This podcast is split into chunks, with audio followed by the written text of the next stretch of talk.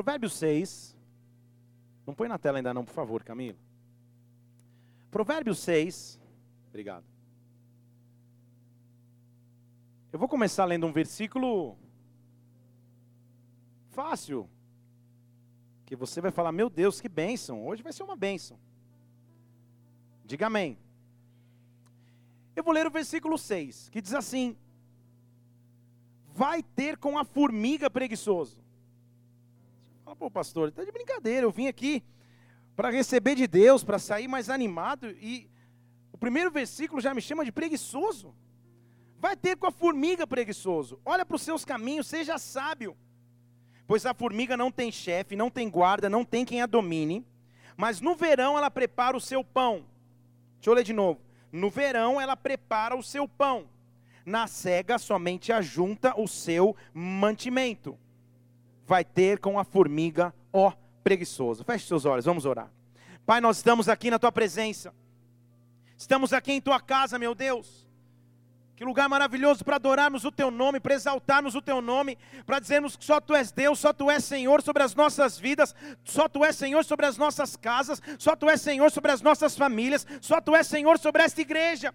E nessa hora nós queremos exaltar o teu nome, nome que está acima de todo nome, nome que está acima de toda dificuldade, nome que está acima de todo principado e potestade e dominador deste mundo. Nós te adoramos, Espírito Santo. Nós dizemos que a tua presença se manifeste aqui neste lugar, em nossa nossas vidas e através de nossas vidas, e que a palavra que sair do altar hoje, a palavra que sair dessa de desta igreja nesta noite, Espírito Santo, possa transformar vidas, possa curar vidas, possa restaurar vidas. Nós estamos aqui, Espírito Santo de Deus, para sermos marcados por Ti. O culto tem que ser uma experiência viva e real com a Tua glória. Por isso eu digo: vem com a Tua glória, vem com a Tua glória, manifeste aqui a Tua presença, dá ordem aos Teus anjos ministradores, invade invade esta casa, meu Deus, que cada pessoa ao som da minha voz possa ser marcado por ti, neutraliza tudo que era contrário, todo cansaço, toda tristeza, toda preocupação, toda distração, e nesta hora que só existe espaço para o teu Santo Espírito, para o teu Santo Espírito, levante uma de suas mãos, que o Espírito Santo de Deus comece a te marcar.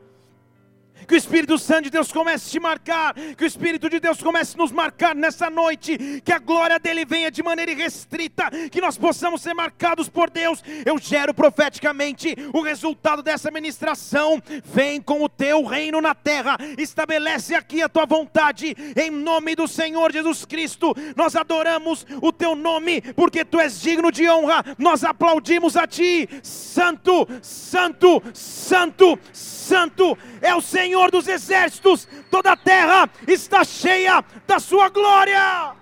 Aplaudam o Senhor porque Ele vive, aplaudam. Oh, Oh, você não veio aqui por acaso, você veio aqui porque a glória de Deus vai te marcar nessa noite, porque a glória de Deus vai marcar nossas vidas nesta hora. Certa vez eu estava conversando com um rapaz que tinha como profissão dirigir carretas. Aquelas grandes carretas de vários eixos, aqueles grandes caminhões que transportam bens, alguns que trans, algum tempo ele trabalhou com aquela cegonha que transporta veículos. E na nossa conversa, sabe aquele momento que você conversa, conversa, já não tem muito o que perguntar, e eu, como curioso, perguntei para ele: Poxa, qual é a grande diferença entre dirigir um carro e uma carreta? E ele pensou, pensou, e falou: tem uma resposta assim. Tem alguém aqui que dirige carretas? Aí, você, um. Ele diz assim: Pastor, o, no meu entendimento, a grande diferença entre pilotar um carro de passeio, um carro comum, e uma carreta é o poder de antecipação. Fale comigo, poder de antecipação. Fale de novo, poder de antecipação. Fale para alguém do seu lado aí, poder de antecipação. E o que isso tem a ver com a pregação de hoje? Absolutamente tudo. O que ele queria me dizer é, pastor, com uma carreta não dá para frear em cima da hora. Com uma carreta não dá para planejar uma curva em cima da hora. Você tem que ter um poder de leitura do trânsito e de leitura da estrada em que você está, para que você planeje com antecipação as curvas, as paradas bruscas que não podem acontecer, as subidas e descidas. Com uma carreta, você tem um poder de planejamento. Fale comigo, poder de planejar. O que ele estava tentando me dizer e o que eu captei no espírito que eu falava, prega, meu irmão, prega. O que eu tentava, o que eu estava entendendo daquilo que ele me dizia era: para grandes propósitos e para grandes projetos e para grandes coisas que Deus vai fazer em nossas vidas, Deus também me dá o poder de antecipar. Deus também me dá o poder de planejar antes. Deus também me dá a revelação e o poder de entender que aquilo que ele vai fazer é maior do que eu esperava. Eu estou aqui nessa noite para te dizer que o que você vive agora é um derramar de Deus e que você vai viver agora é um derramar de Deus que te visita para te preparar para a próxima etapa da sua história, para os grandes projetos que você vai viver, para grandes milagres que você vai viver, para as grandes respostas que você espera, há um poder de antecipação que vem dos céus, para que você saiba quando fazer a curva, para que você saiba quando parar, quando acelerar, para que o caminhão não tombe. Deus vai te mostrar que você conduz algo muito maior do que com do que imaginava conduzir, que você conduz algo muito maior do que você imaginava, que a tua existência tem muito mais sentido do que você imaginava, que a tua história na terra tem muito mais sentido do que você esperava, que a tua vida profissional vai muito mais longe do que você imaginava, que o teu ministério vai muito mais longe do que você imaginava. O que você está conduzindo não é um pequeno carro, mas é um grande rabareste cabastos, um grande propósito de Deus está sobre sua vida. Levante uma de suas mãos. Eu quero profetizar esse poder de antecipação, essa revelação que vem de Deus. Deus está começando a nos preparar por uma próxima fase que é grande. Deus está começando a nos preparar por uma próxima fase que é grande, como igreja, como indivíduos, como famílias, como ministério. Rabareste cababastos. Há uma glória de Deus vindo nos visitar nesta hora. Oh! Aplaudam o Senhor porque Ele vive, aplaudam. Aplaudam. Oh! Rebareste cabastos. Quando você está dirigindo algo grande, Deus às vezes te dá um comando que você não entende porque não faz sentido. Naquele momento não faz sentido, mas na verdade Ele já está te preparando para aquilo que vai ser maior. Tem alguém comigo aqui? Diga aleluia. Às vezes Ele te dá um comando que você não entende. Eu me lembro que quando eu tinha aproximadamente uns 16 anos, ou seja, 4 anos atrás, quando eu tinha 16, aleluia, Jesus. Eu estava no terceiro colegial, na época era terceiro colegial. Eu estava no Colégio Objetivo, na Avenida Paulista, que é um escadão onde, onde largava São Silvestre. E eu me lembro que um dia, assistindo uma aula que me interessava muito, que era uma aula de química, que para mim era falar em línguas, que eu não entendia nada, então eu estava com o corpo presente, mas com a mente em outro lugar, na aula. E eu me lembro que Deus falou, Felipe, tira o teu passaporte. E eu, que não tinha ido nem para o Jardim Íris, Jardim Japão, Jardim Esperança, nunca tinha, tinha uma ou duas vezes andado de avião na minha vida, e Deus fala, tira o passaporte. E eu lá na aula falei, meu, estou viajando, que história é essa? Cheguei em casa, eu trabalhava numa locadora de videogame, ganhava um salário mínimo, que na época acho que era 245 reais, só para eu poder locar os, os, as fitas de Nintendo 64 de graça, para você ver há quanto tempo eu tinha 16 anos. Muito bem. E Juntei um, dois, três meses de, de, de salário e falei para meus pais: vou tirar o passaporte. Minha mãe chorou, achou que eu queria fugir de casa. Eu nem sabia o porquê eu estava fazendo aquilo, mas Deus tinha me pedido aquilo. Tem alguém comigo aqui? Diga aleluia. Fui lá e tirei o passaporte. Deixei na gaveta. O passaporte tem duração de quatro anos. Primeiro ano, nada. Não fui nem para Cubatão, nem para Santos. Segundo ano, nada. Terceiro ano, Nada. Falei, pô Deus, dois meses de salário investido num documento na gaveta. Até que daqui a pouco, toco o telefone em, casa e uma amiga da minha mãe, uma amiga da igreja, eu, eu, já trabalhava nessa época como professor particular de inglês, então ela sabia que eu falava inglês, e falou assim: Poxa, eu estou recebendo umas cartas aqui, de uma casa que eu comprei nos Estados Unidos, mas eu não entendo e eu já recebi vários envelopes eu ignorei, mas agora eu recebi um vermelho. Será que é algum problema? Aí ela começou a ler. Para minha mãe, que falou que eu não estou entendendo nada também, deixa eu chamar meu filho, Felipe. E eu larguei lá o meu FIFA 00090 e tanto. E adolescente. Sei lá, com 19 anos. Oi, pois não. Então, eu vou começar a ler a carta para você aqui. E com o inglês dela, lendo, ela começou a ler, ler, ler, ler. Eu falei, Isabel, deixa eu falar uma coisa. Você está perdendo a tua casa. Você está devendo pagamento. Não, como estou devendo pagamento? Que absurdo. Não estou, não. Não está sim. Não, mas eu mando dinheiro todo mês, aquela confusão. Ela mandava o dinheiro todo mês lá para um, um ticano lá que devia ir para o Caribe, mas não pagava a casa. Ela estava perdendo a casa. Ela falou, Felipe, você precisa ir comigo para os Estados Unidos. Eu falei, não, mas né, eu tenho prova. Não eu, não, eu pago tudo. Bem, pensando nisso, eu cancelo as provas. Mãe, oi, estou indo para os Estados Unidos, né? Eu vou amanhã. Não, mas você não tem visto. Calma, eu conheço alguém no consulado, três anos o passaporte na gaveta. Tem alguém comigo aqui? Eu conheço um cara no consulado que marca entrevista com você amanhã. Fui lá em São Paulo, na rua Padre João Manuel, ainda o consulado antigo, entrei lá. 19 anos, não tinha um documento com nada no meu nome. O que eu tinha no meu nome era meu videogame. É impossível você conseguir o, visto. Você não tem vínculo nenhum no Brasil, você não sei o quê. Blá, blá, blá. Entrei lá, na filinha, aquela tensão do consulado naquela época, uns chorando, uns tendo visto, ou não. Falei, meu Deus, o que eu estou fazendo? Começou a me dar dor de barriga, chegou minha vez. Pois não, o que você vai fazer lá então? Levei só a cartinha. Uma amiga da minha mãe, olha a inocência. Uma amiga da minha mãe, está perdendo a casa dela, pediu para ir junto, porque eu falo inglês, e vou ajudar na reunião do banco. Ah, é? Você fala inglês? Falo. Ela falou, ah, então tá bom. Ela pôs a cadeira para trás assim e começou a falar inglês super rápido. Eu comecei, eu já tinha prática, porque eu, eu, eu ficava muito com os pastores que vinham de fora lá na igreja e eu comecei a falar inglês com ela. Ah, a gente começou a conversar, trocou uma ideia. Ela falou: Você é da igreja mesmo? Sou. Ela falou: Quais são os doze apóstolos? Graças a Deus que eu sabia. Vai vendo, você não sabe. Ah! Tinha uns aqui que tinha ter negado na hora, mas tudo bem. Aí eu falei, os doze apóstolos falaram: Você é da igreja mesmo, vem cá pá, carimbou, carimbou lá, volta, volta para pegar amanhã. Falou, quando eu peguei o papel, ela falou, não, faz o seguinte, como você está indo para traduzir, eu vou carimbar os dois, tanto de turista como de negócios. Então, pá, pá, você vai ganhar um visto duplo, com 19 anos, pá, pá. Volta pegar amanhã. Eu falei, então, amanhã o voo. Ela falou, então volta hoje no final da tarde, eu abri essa sessão. Voltei para casa feliz, não paguei um real e peguei o visto de negócios e turismo no passaporte. Oh, vou para os Estados Unidos. Ela emitiu o bilhete na época, você vê quanto tempo atrás, eu tinha 19 anos, numa, companhia aérea que já existiu, irmão, chamada Transbrasil.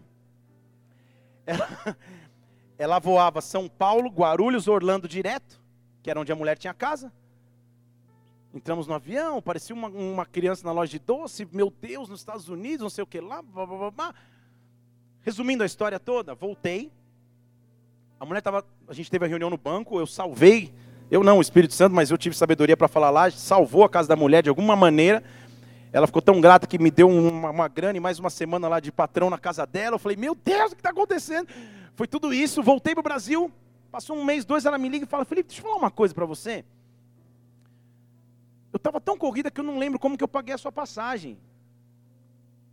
Você lembra que eu, se eu paguei a tua passagem lá em dinheiro na hora? Eu falei, não. Eu lembro, Isabel, que você passou o cartão, até te ajudei a passar. Então, eu estou ligando na Transbrasil porque não chegou a passagem no cartão.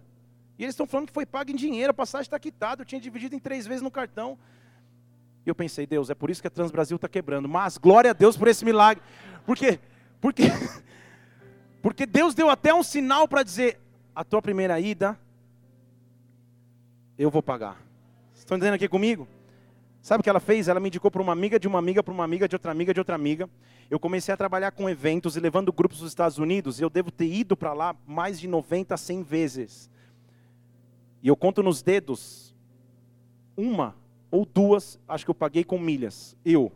O resto sempre fui com, uma empresa me pagando, alguma empresa. Porque Deus tinha grandes. Vocês estão entendendo aqui comigo ou não? Porque Deus mandou um menino de 16 anos fazer um passaporte e colocar na gaveta, porque aquele menino não sabia, mas estava dirigindo uma carreta. Quando Deus nos dá uma orientação, ela não faz sentido no começo. Quando Deus nos dá uma orientação, não faz sentido na hora. Mas Deus sabe o que tem lá na frente, Deus sabe o que vai fazer, Deus sabe onde vai te levar, Deus sabe onde Deus vai te colocar. Então, que Deus te pedir agora, simplesmente creia em fé, simplesmente receba em fé. Se Ele te prometeu cura, Ele é capaz de curar. Se Ele te prometeu uma carreira, Ele é capaz de dar uma carreira se Ele te prometeu um ministério, Ele é capaz de derramar um ministério. Por isso, se prepare para dirigir grandes coisas. Se prepare para dirigir grandes coisas. Se prepare para dirigir grandes propósitos. Eu vejo os olhos do Senhor passeando nesse lugar nessa noite, olhando para vidas nesta hora, escrevendo um recabastej, um destino de bênção, um destino de honra, um destino de propósito. Deus estão inclusos. Eu quero te abençoar nessa noite, porque coisas grandes começam. A semente caiu em terra. Eu quero abençoar a nossa igreja porque grandes coisas estão começando, grandes coisas estão começando. Marca isso na tua mente. Rabareste cababassous, porque Ele é o Deus de grandes começos. Rabarete cabassous. Ele é o Deus que começa coisas grandes mesmo quando ainda é pequeno. E o que a formiga tem a ver com isso? Por que ele fala, vai ter com a formiga, você que é preguiçoso? Ele não está falando do cara que é preguiçoso, a preguiça de domingo à tarde. Sabe quando você está naquela preguiça de domingo à tarde, que você acabou de almoçar, o controle da TV cai no chão, você fica no mesmo canal a tarde inteira que você não quer nem pegar o controle? Não é essa preguiça. Essa preguiça, ok. Teve uma esposa que deu uma cotovelada no esposa, vou fingir que eu não vi.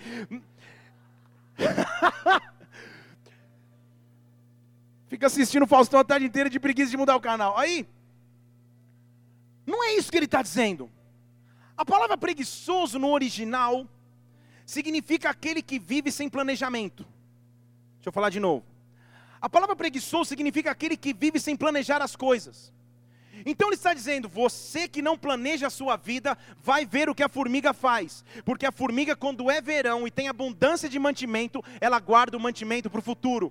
O que ele está dizendo é: a formiga sabe planejar a sua vida, a formiga sabe que grandes coisas estão para acontecer, por isso ela se planeja hoje para que o amanhã aconteça. A formiga não anda somente vivendo no dia a dia, achando que vai acontecer ou que vai deixar de acontecer, ela não reclama do momento, da crise de folhas, da crise de frutos, ela faz tecabastos, o preparo daquilo que ela vai viver no futuro. O que Deus quer te dizer é: você tem que ter capacidade de sonhar, de planejar, rebastecar de profetizar sobre o seu futuro. E Deus está aqui nessa noite te dando autoridade de sonhar de novo, dizendo para que você sonhe novamente, sonhe novamente. Quais são os teus sonhos que estavam adormecidos? Quais são os teus projetos que estavam adormecidos? Deus está hoje aqui começando algo grande sobre sua vida. Se você crê nisso, dê um glória a Deus e aplauda o Senhor.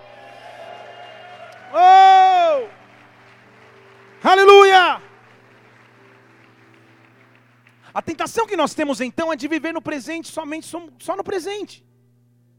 Ah, o que será do amanhã? Responda quem puder, e assim você vai indo. E o que Deus diz, não. Se você pensa como a formiga, se você vive na presença de Deus, Deus vai te dar sonhos, projetos e planejamento para que você chegue aonde Deus quer que você chegue. Para que você volte a sonhar em Deus. Então repete algo comigo aqui que você pode postar no Face hoje como se fosse você. Vou deixar. Escreve assim: Pequenos começos, fala, pequenos começos, grandes conquistas. Fala de novo, pequenos começos, grandes conquistas.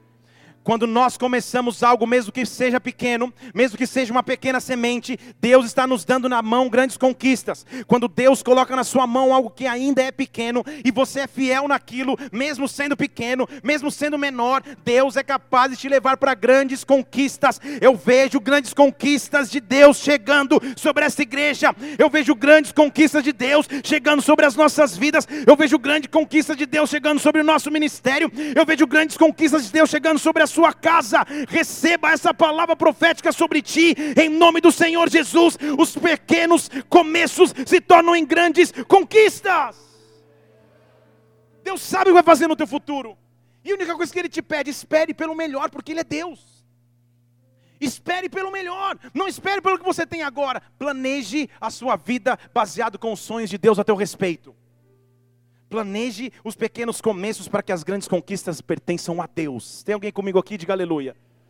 Como eu vejo Deus começando grandes coisas. Como eu vejo Deus trazendo ideias, novos projetos. Como eu vejo Deus abençoando pequenas empresas. Como eu vejo Deus abençoando carreiras. Como eu vejo pessoas estudando, sonhando com passar em concursos. E Deus diz: Eu estou começando grandes coisas. Eu estou começando grandes coisas. Eu sou o Deus dos pequenos começos, mas as grandes conquistas. Eu sou Deus. Dirija a sua vida como se você já dirigisse uma carreta. Não como se dirigisse um Fusquinha 67. Planeje as curvas. Aleluia, estou tão empolgado que derrubei o negócio. Planeje as curvas, as paradas, os avanços.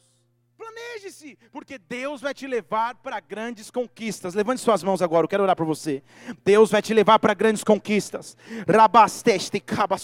Porque a palavra de Deus diz que em todas as coisas nele nós somos mais do que vencedores. Quer dizer que eu passo por, por perdas, por ganhos, mas no final de tudo eu venço, no final de tudo eu conquisto. Deus sabe o que Ele está fazendo. Os começos são pequenos, mas as conquistas vão ser grandes. Eu quero te abençoar em nome de Jesus Cristo. Se você crê nisso, aplauda o Senhor e dê um brado de vitória ao teu Deus. Dê um brado de vitória ao teu Deus agora. Oh, sabe o que Deus está dizendo? Creia nas promessas de Deus ao teu respeito. Não creia nas tuas limitações, não creia nas, na tua ausência de recurso, não creia nas oportunidades que você teve ou deixou de ter na vida, não creia.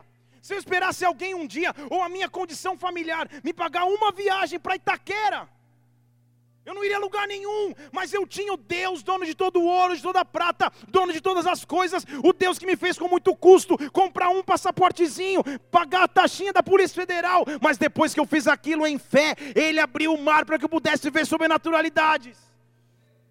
E até o ponto que eu, que eu renunciei tudo, e um dia você vai ver meu testemunho, para ficar em tempo integral na obra.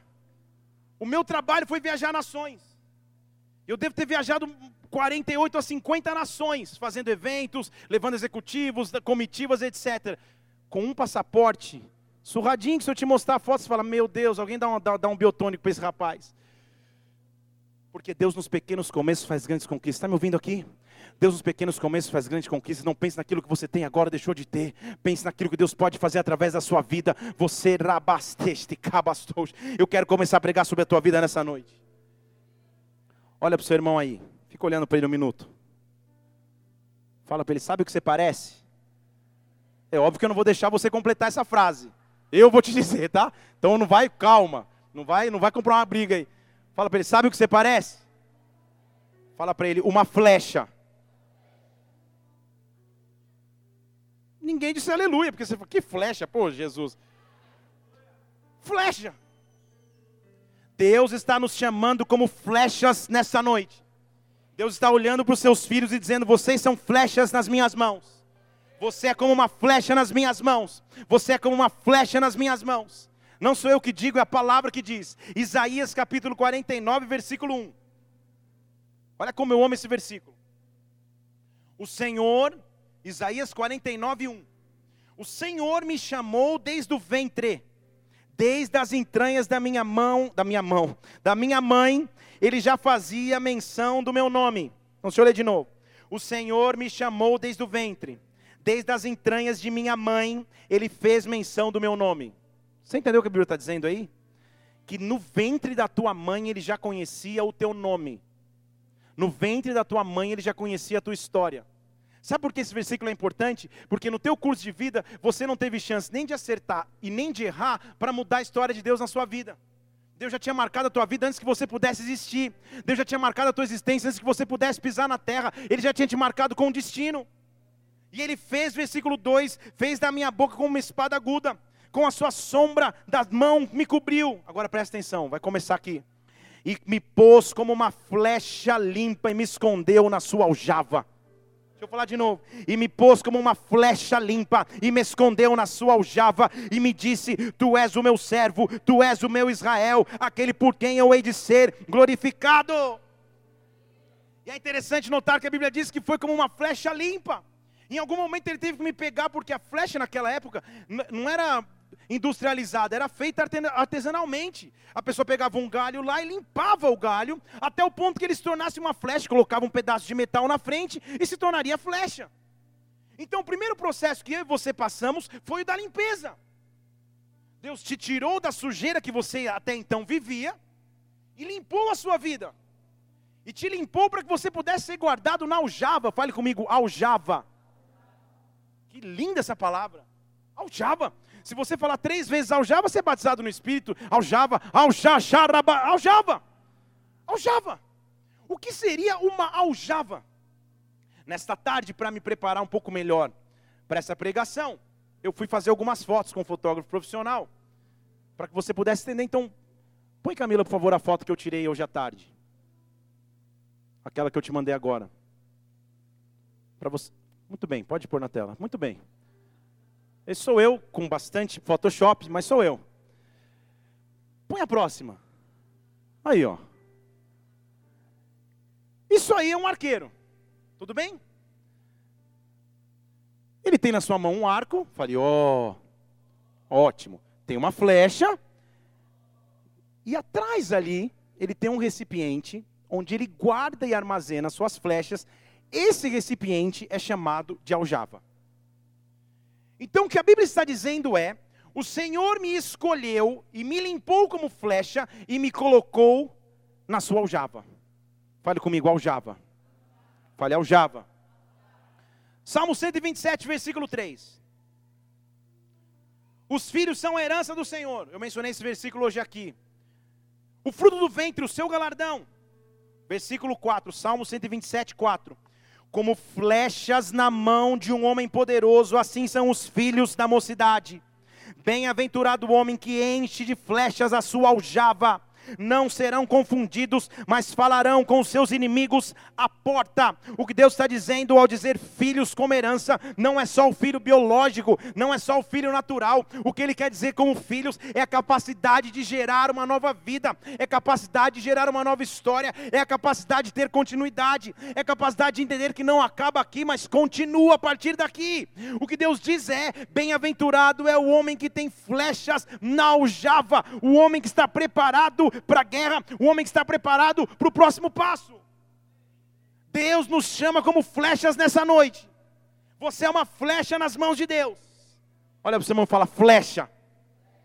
Você é como uma flecha nas mãos do Senhor. E Deus quer que você entenda o que é isso, para que você saiba o que você está vivendo na sua história. Você é como uma flecha nas mãos do Altíssimo. Você é como uma flecha nas mãos de Deus. Deus pegou, te limpou, te deixou pronto e agora você está preparado para ser usado por Deus. Diga aleluia. Se você for assistir a competição de tiro nos Jogos Olímpicos, seja o tiro ao alvo com arma de fogo, ou seja o tiro com flecha, basicamente o arqueiro respeita três comandos. Comando esse é o preparar, apontar. Você nunca assistiu televisão? Muito bem, volta de novo. Preparar, apontar. Ah, muito bem, repete comigo. Preparar, apontar, fogo. Fale de novo, como se você tivesse jantado. Fale preparar, apontar, fogo. Fale de novo. Preparar, apontar, fogo. Fale mais uma vez. Só os que creem em Jesus. São três processos, são três fases que uma flecha tem que passar. A flecha tem que passar por três fases para que ela possa ser uma flecha. E se Deus nos chama de flecha, você faz parte dessas fases. Se Deus me chama de flecha, eu tenho que viver essas fases da flecha. Então estou aqui para dizer que nós somos flechas e nós vamos passar por fases nós vamos passar para o processo para que Deus possa agir em nossas vidas. Mas o que Deus está fazendo é nos dando poder de antecipar o que Ele pode fazer para que eu já me prepare. Então a Bíblia diz que bem-aventurado é o homem que está cheio de flechas na aljava. A Bíblia diz em Isaías 49 que Deus me limpou e me guardou na sua aljava. Fale aljava.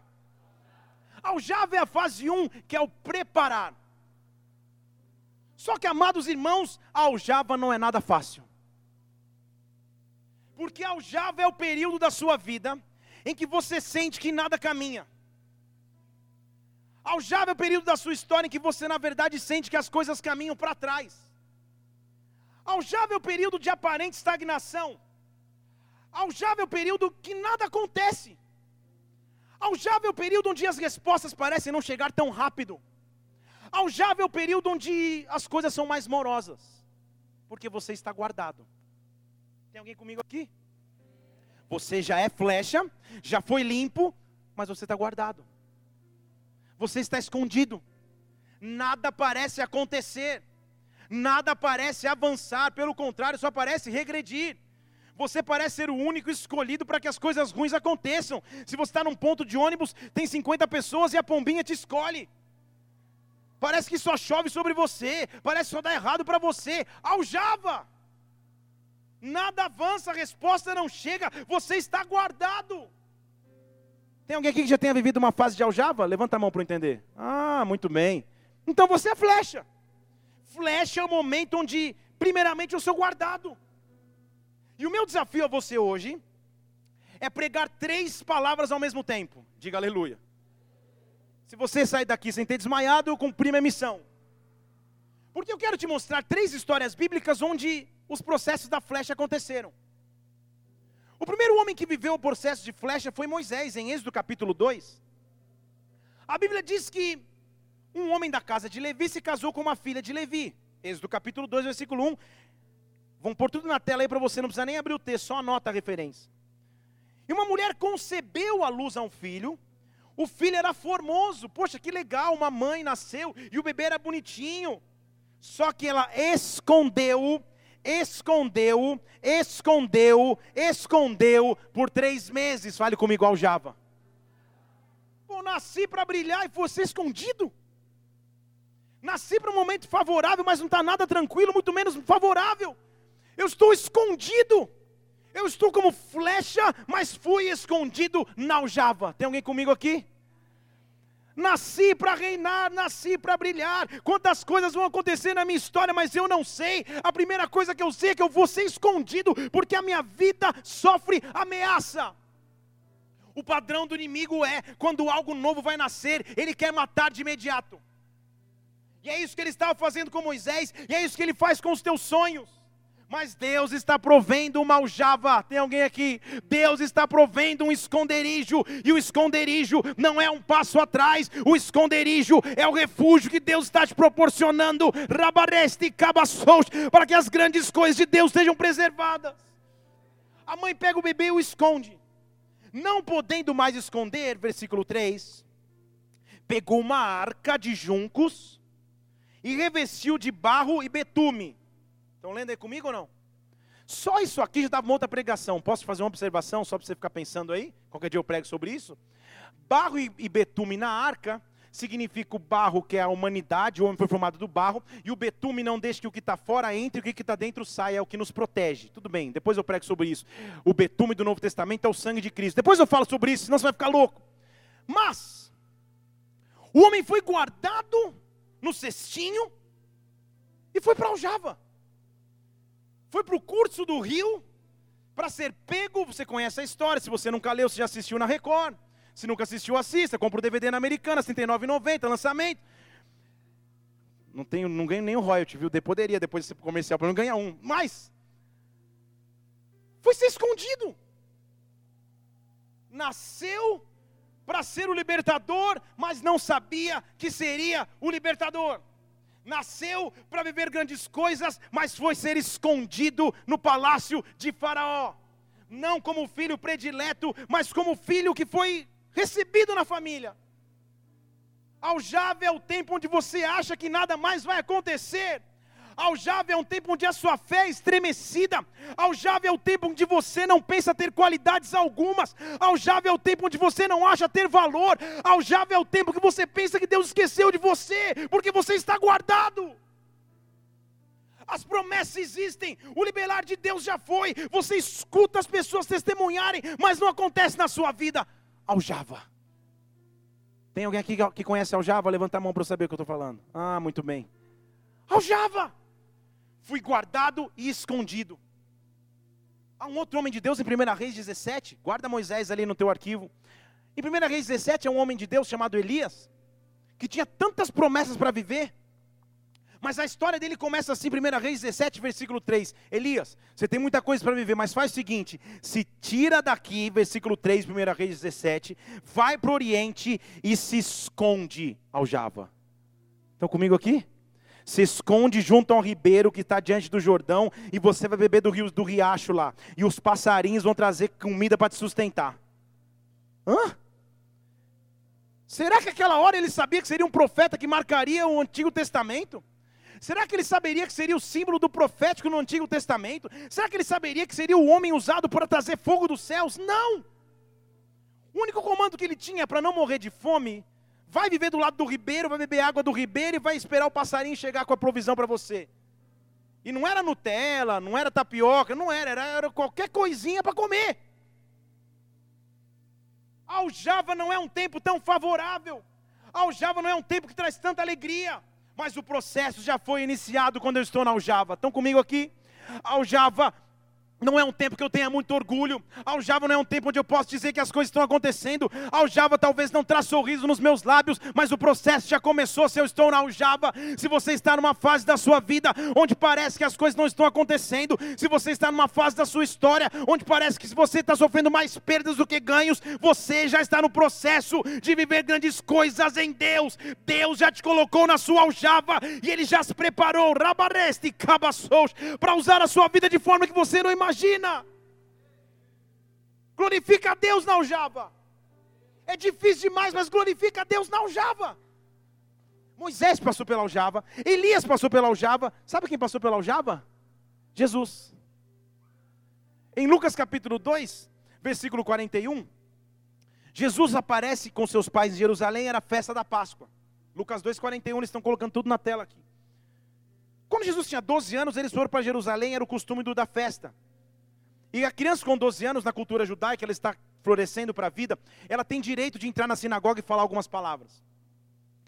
E os pais voltaram, quando acabou a festa, só que Jesus ficou em Jerusalém sem que os pais soubessem. Sabe quando tá, você sai para passear em galera e fala, não, está com um, outro acha que está com outro, está com outro, e não estava com ninguém? E a caravana foi embora e Jesus ficou em Jerusalém. E olha que bênção que aconteceu, como os pais estavam prestando bastante atenção. Versículo 44. Pensando que Jesus viria no caminho, andaram um dia. Um dia andaram. Um dia. E procuravam os meninos dos parentes e conhecidos. E não encontraram, voltaram em Jerusalém. Então presta atenção. Caminharam um dia. Cadê Jesus? Jesusinho, Jesus, onde está? Não está com ninguém. Voltaram um dia, porque já tinham caminhado um, voltaram um. Então são dois. Um mais um, dois. Dois dias sem saber onde estava o menino. Se você perde o seu filho por 15 minutos numa loja de material de construção, você entra em desespero. Você imagina que é perder o seu filho e Maria falando: Meu Deus, o anjo falou para cuidar do Messias e eu perdi o Messias. Imagina, imagina a confusão. Como todo bom casal, José de falar: Tá vendo? A culpa é sua, a culpa é sua. Você ficou conversando, ficou vendo o produto da Avon, ficou vendo o catálogo da Avon. Tá vendo? Começou uma confusão. A família começou a ficar em desespero porque tinham perdido o Messias. Dois dias voltaram. Passou mais um dia procurando. Três dias, porque sempre que a Bíblia fala de três, é o indício da ressurreição, mas também não dá para pregar sobre isso hoje. Versículo 46 diz que passaram-se três dias e acharam Jesus no templo. Sabe quando, como pai, graças a Deus, eu nunca perdi os meus filhos? Mas sabe quando o pai encontra o filho que você não sabe se você bate, se você abraça, não sabe o que você faz? Acho que era esse sentimento. Jesus estava lá no templo, blá, blá, blá, blá, conversando, pregando a palavra, três dias perdido. Versículo 46: Passaram-se três dias, o acharam no templo, sentado no meio dos doutores que estavam ouvindo e interrogando. Era três dias de interrogatório, Jesus respondendo tudo, porque os doutores, versículo 47, se admiravam com a sua inteligência e com as suas respostas. E quando viram, maravilharam-se, disseram para sua mãe. E a mãe gritou: Filho, como toda mãe, por que, que você fez assim com a gente? Eu, teu pai, a gente estava morrendo te procurando. A resposta de Jesus é a melhor. O menino de 12 anos você não sabe que eu estava cuidando dos assuntos do meu pai? Que assuntos do meu pai? Que loucura é essa? Hã? Vocês não sabem que eu estou na casa do meu pai? Casa do meu pai, aí que ninguém entendeu nada. Sabe o que a mãe fez? Versículo 50. Ninguém compreendeu as palavras que eles diziam. E Jesus desceu com eles e foi para Nazaré, e Jesus lhes foi. O que, que a Bíblia está dizendo aí? Sujeito. Jesus respeitou ou não respeitou seus pais? Respeitou. Ele era Jesus o verbo que se fez carne, tinha toda a autoridade de falar: chega, acabou, agora minha missão começa agora. Não, não, não, não, não. Jesus foi para o Java. Estão, com, estão comigo aqui? Porque ele some aos 12 anos de idade e só reaparece aos 30. Ninguém escuta falar dele só quando ele aparece aos 30 anos para ser batizado por João Batista. O que ele fez dos 12 aos 30, aljava. Ele foi ser escondido, foi ser formado. Porque se com 30 anos já foi difícil fazer uma revolução na humanidade, imagina com 12. Eu sou o Messias que havia de vir. Já iam falar que ele era louco. Então o próprio Jesus mostrou que todos nós passamos por aljava. Se você está passando por uma aljava, glorifique a Deus, porque você está indo no modelo de Jesus Cristo. Você achou que as coisas iam acontecerem e não aconteceram no ritmo que você pensou, não aconteceram da maneira que você pensou. Você está vivendo um aparente momento de estagnação, de paralisia, de marasmo, mas Deus já começou coisas grandes na sua vida. Deus te trouxe aqui para dizer que já começou coisas grandes na sua história. Glorifica o nome do Senhor e aplauda aquele que vive. Oh!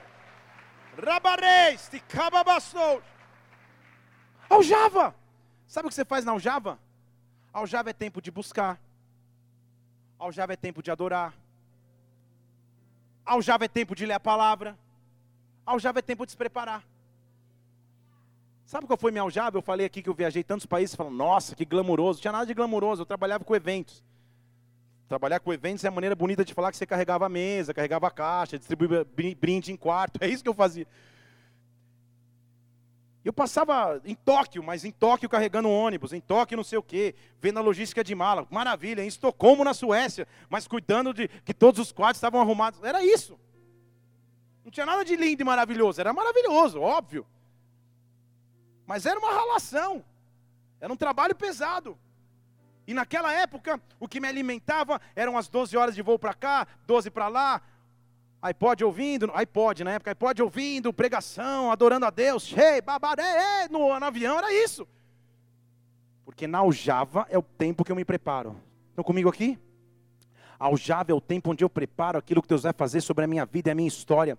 Eu estou pregando para pessoas aqui que estão na aljava, que estão, parece que guardados e você não foi escolhido ainda, recabastej. Mas Deus conhece a tua vida, Deus conhece a tua história, Deus sabe aonde pode te levar, Deus sabe o que pode e vai fazer contigo. Por isso, glorifica a Deus o tempo da aljava e se prepara para as coisas que vão acontecer.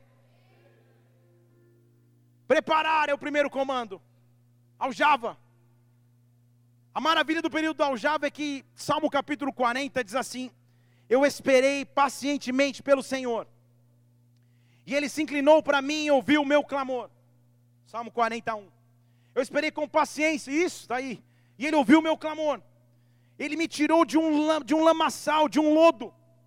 Versículo 2: De um charco de lodo, pôs os meus pés sobre uma rocha e firmou os meus passos. O que a Bíblia está dizendo é que e em algum momento que eu estou lá na aljava, o braço forte do Senhor vem e me escolhe.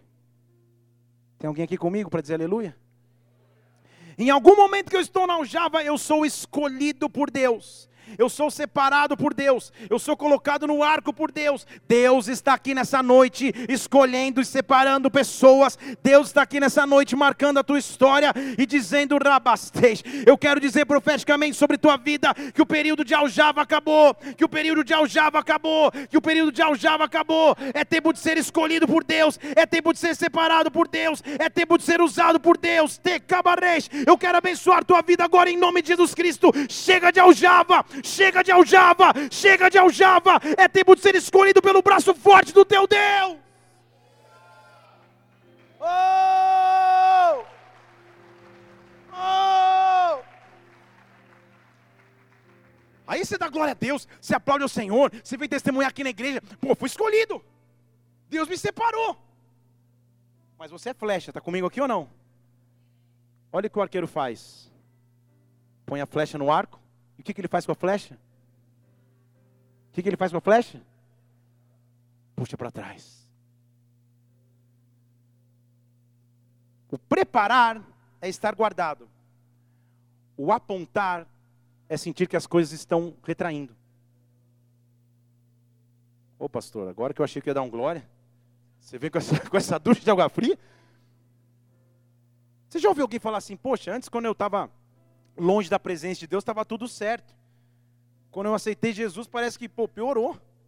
Só levei paulado, só levei pancada. Pô, antes eu estava na igreja tranquilo, caiu um óleo na minha cabeça, agora, meu Deus, é só bomba, é só ataque, é só afronta. O que está acontecendo comigo? está lembrando que você é flecha? Está lembrando que você é flecha? E que você está sendo puxado para trás? Chabareste cabastos. Mas entenda que na dinâmica, na física, na propulsão do lançamento da flecha, puxar para trás não significa retração, puxar para trás não significa retrocesso. Na verdade, quanto mais ele te puxa para trás, quanto mais ele te puxa para trás, mais é o impulso que ele quer te dar para ir para frente. O período da retração é difícil demais, o período de sair da aljava é difícil demais, porque quando eu acho que as coisas vão acontecer, agora que as piores notícias chegam, chegam, agora que as coisas não dão certo, mas se Ele está puxando para trás, é porque um dia Ele quer liberar para frente de novo. Deus vai começar, Deus está visitando a tua vida para que o impulso venha sobre ti. Eu estou indo para trás. Pô, Moisés já estava na aljava, e quando ele achou que a coisa ia, um dia ele vê uma injustiça acontecendo lá, quer proteger o povo de Deus, mata um egípcio. Você conhece a história?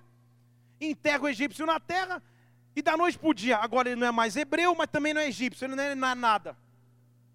Ele tem que sair errante no deserto. Retração. Ele já não sabia direito se ele era egípcio ou se ele era hebreu. Agora ele não é nenhum nem outro. Os hebreus não o reconhecem como filho e os egípcios querem matá-lo, ele foge. Tem alguém comigo aqui? A flecha está sendo puxada para trás. Moisés sai errante, versículo 21 de Êxodo 2 diz assim: Moisés foi morar com um homem, Jetro, e casou com uma mulher chamada Zípora. Deu à luz a um filho, olha como ele estava feliz, porque ele chama o filho de Gerson. Gerson, em hebraico, significa eu fui peregrino numa terra estranha. Naquela época, o povo hebreu dava o um nome ao filho baseado com as circunstâncias que ele vivia. Só que Moisés estava tão amargurado com aquela situação que ele fala: O nome do meu filho é o resumo da minha história. Eu não pertenço a lugar nenhum. Eu sou peregrino numa terra que eu não conheço. Olha como Moisés estava feliz. Pô, tava, da, da noite para o dia eu estava lá, no palácio de Faraó, todas as mordomias possíveis, tudo que eu podia, vigor grego, tinha de tudo, PlayStation 4, internet Wi-Fi, tinha tudo. Ar-condicionado, estava tudo certo. De repente eu estou andando no deserto em terra estranha, casando com uma mulher que eu acabei de conhecer, tendo um filho, essa é minha vida, será que é isso? Fale comigo, flecha a flecha estava sendo puxada para trás. Tem alguém comigo aqui? A flecha estava sendo puxada para trás, mas não sabia que estava sendo puxada para trás. Quando a gente começa a ver momentos na nossa vida onde aparentemente eu sofro perdas, onde aparentemente os ganhos já não são mais os mesmos, onde antes eu tinha prosperidade, agora eu passo uma fase de dificuldades, onde antes eu tinha paz e alegria, mas agora eu passo um tempo de aflição, de opressão, é porque Deus está puxando a flecha para trás. Ele fez isso com todos os personagens bíblicos, não seria diferente com a tua história, mas Deus ainda está no comando da tua história. Elias estava lá e teve o seu momento de puxar para trás. Porque em 1 Reis 19, versículo 2, Jezabel falou: Elias, eu vou te matar. Você matou os meus profetas, eu vou te matar. E o versículo 3 diz assim: Elias correu para escapar com vida.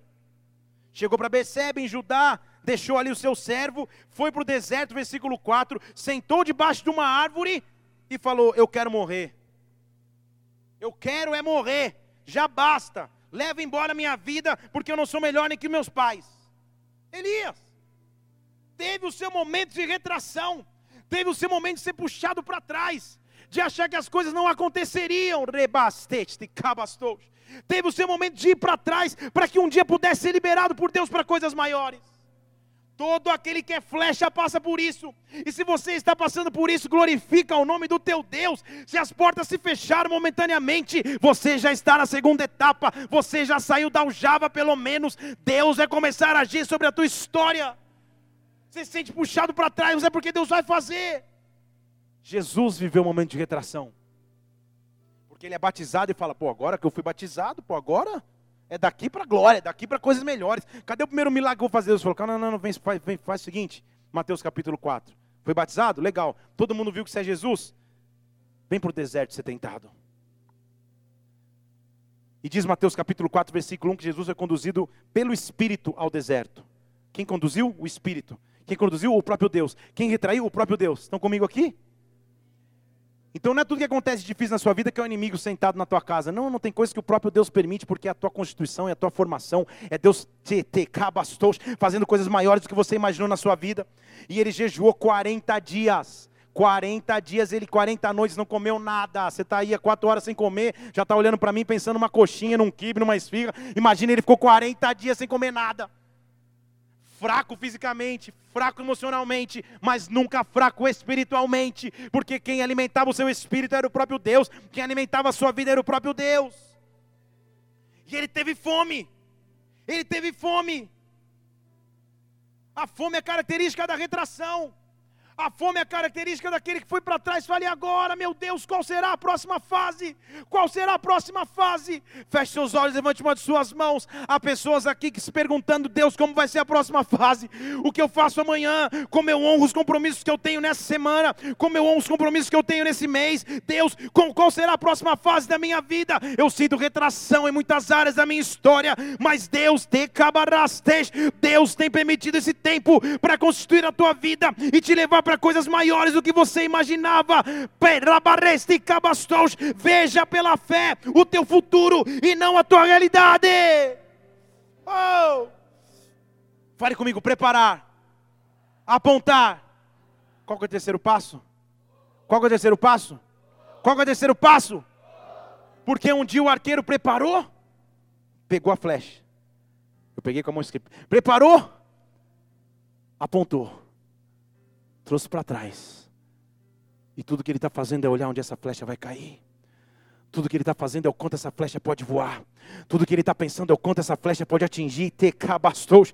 E o objetivo que essa flecha pode atingir, essa mesma flecha que antes era um galho de árvore sujo, que um dia foi limpo pelo Criador, que um dia foi limpo pelo Mestre. Essa mesma flecha que talvez não tivesse oportunidade nenhuma, é a flecha que está prestes a voar, está prestes a ser liberada, está prestes a fazer coisas grandes para Deus.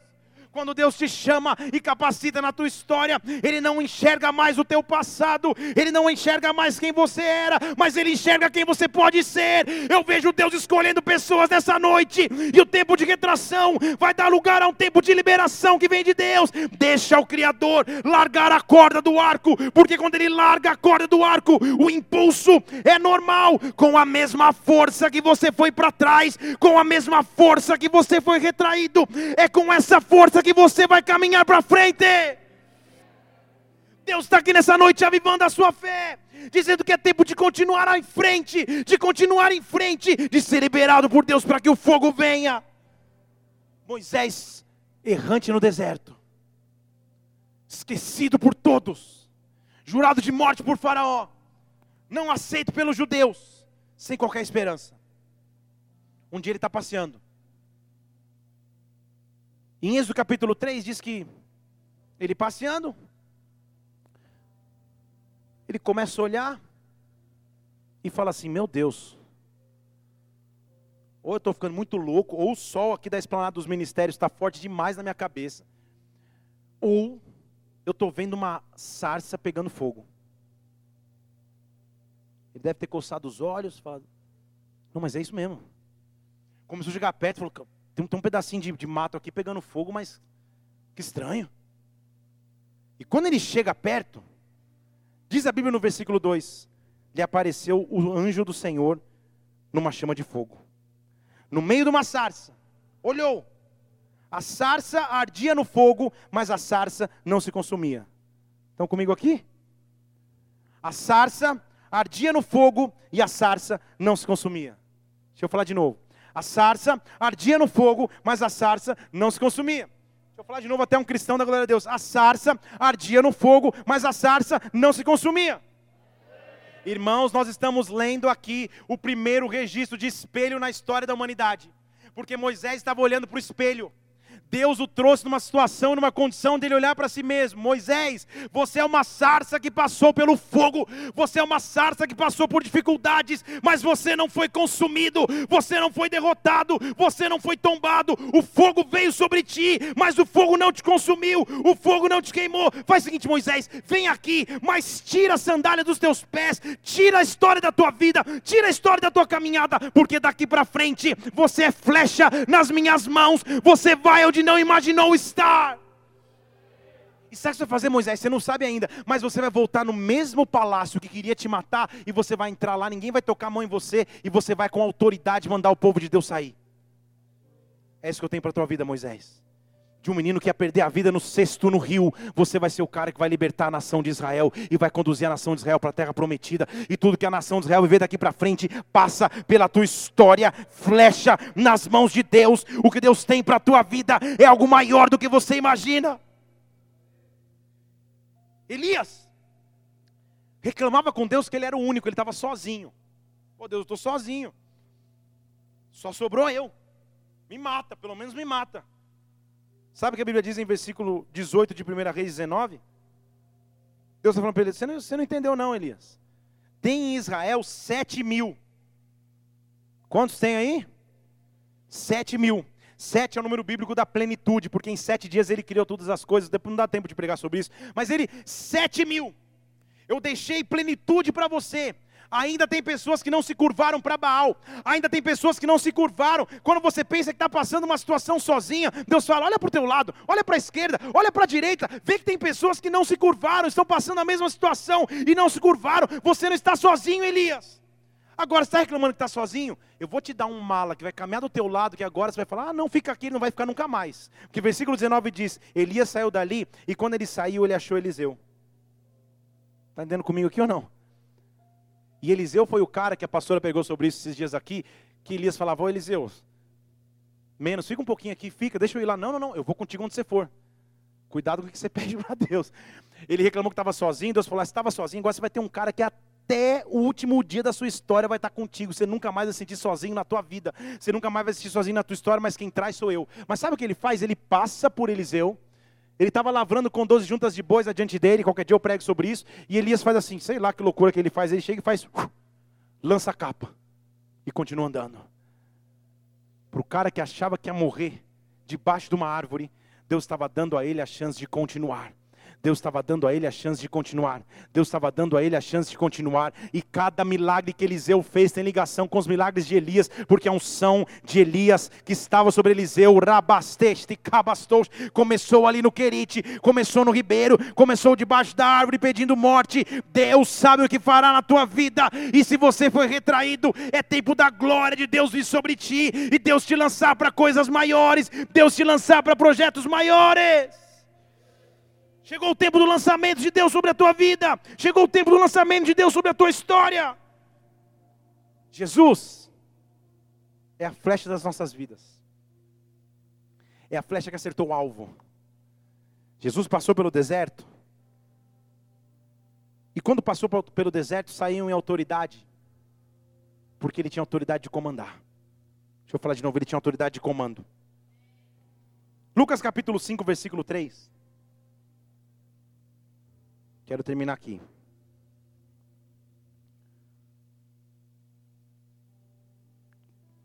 Jesus queria mostrar o que era ser flecha. Ele chega e fala assim: ele vê dois barcos na praia do lago, já na areia então, tinham acabado de, de trabalhar, e os pescadores tinham descido lavando as redes. Entrou num dos barcos Simão, num dos barcos que era o de Simão, e pediu que se afastasse um pouco da terra. E assentando-se, ensinava do barco a multidão. Está lendo aí comigo ou não? Como o milagre começou?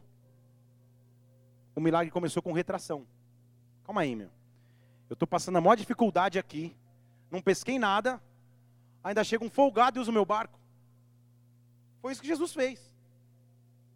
Sempre que eu estou passando uma dificuldade, Deus me pede um caminho a mais ainda, um passo mais. Jesus chega e não fala nada da pescaria. Ele fala: oh, me presta o barco aí. Ah, está de brincadeira, eu já não pesquei nada, vou prestar o barco. Eu estava lavando as redes, estava tudo limpinho. Jesus fala: Eu preciso do barco. Se você tiver fé de emprestar o barco, depois eu vou cuidar de você. Tem alguém aqui? Se você tiver fé na retração, eu vou cuidar, eu vou cuidar do teu impulso. Mas tenha fé na retração. Você não pescou nada, eu sei, mas você não sabe que eu sei, eu sei.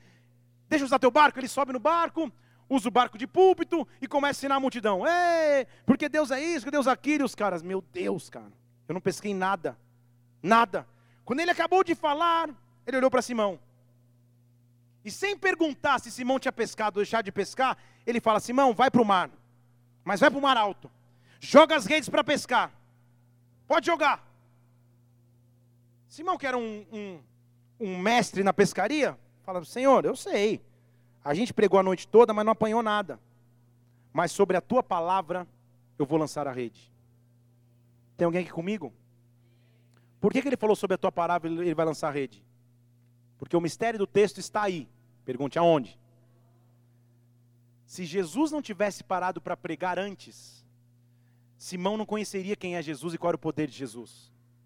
Porque Simão ouviu a pregação de Jesus no barco e a unção que Jesus tinha, ele falou: calma aí, esse cara é diferente.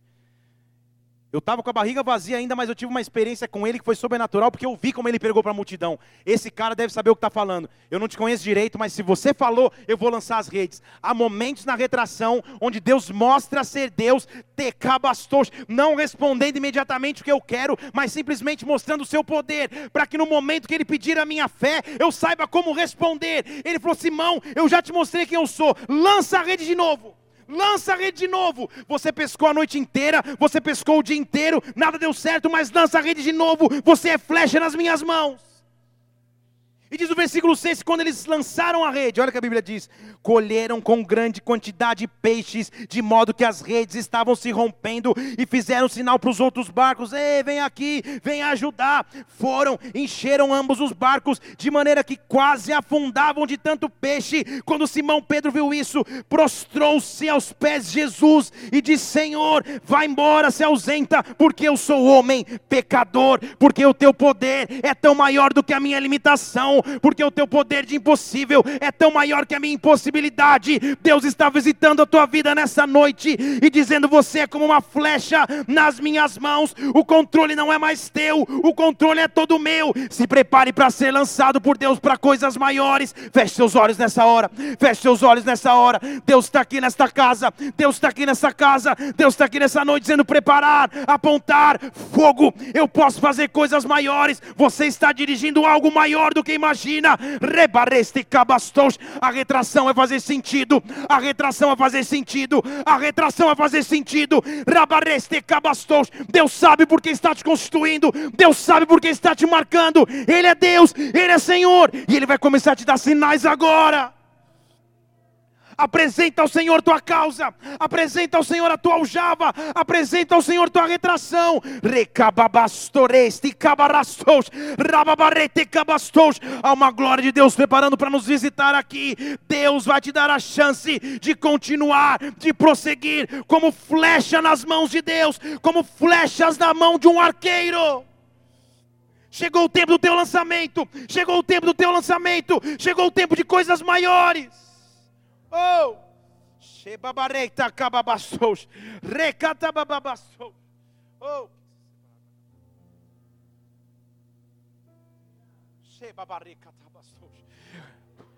Sei que os teus olhos, sempre atentos, permanecem em mim. Comece a orar a Deus agora. E os teus ouvidos estão sensíveis para ouvir meu clamor. Posso até chorar, declara ele, oh. mas a alegria vem de manhã. Tu és Deus és Deus de perto e não de longe. Oh!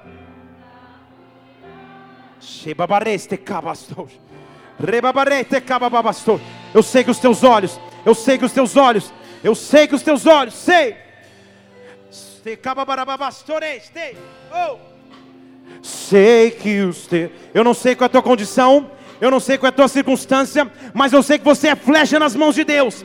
Flecha nas mãos de Deus. E eu quero orar pela sua vida, para que o tempo de retração vá embora. Por isso, se isso é com você, sai do seu lugar agora e vem aqui no altar. Eu quero te encontrar aqui no altar e orar pela tua vida, e orar pela tua história, e dizer que um tempo de lançamento de Deus virá sobre ti. Um tempo de lançamento de Deus virá sobre ti. Oh! Posso até Rabareste cababarastos. Vem aqui na frente. Que um tempo de lançamento venha sobre ti agora. Agora. És Deus de perto e não de longe. Nunca. Levante suas mãos, declare, declare, declare, declare. Deus de aliança. Oh! Oh! Flecha, flecha, flecha nas mãos de Deus. Flecha nas mãos de Deus. Flecha nas mãos de Deus. Oh! Flecha nas mãos de Deus. Flecha nas mãos de Deus. Flecha nas mãos de Deus. Flecha. Oh! Deus de alianças, Deus. Presbíteros, me ajudem aqui. Deus. Deus de aliança, Deus.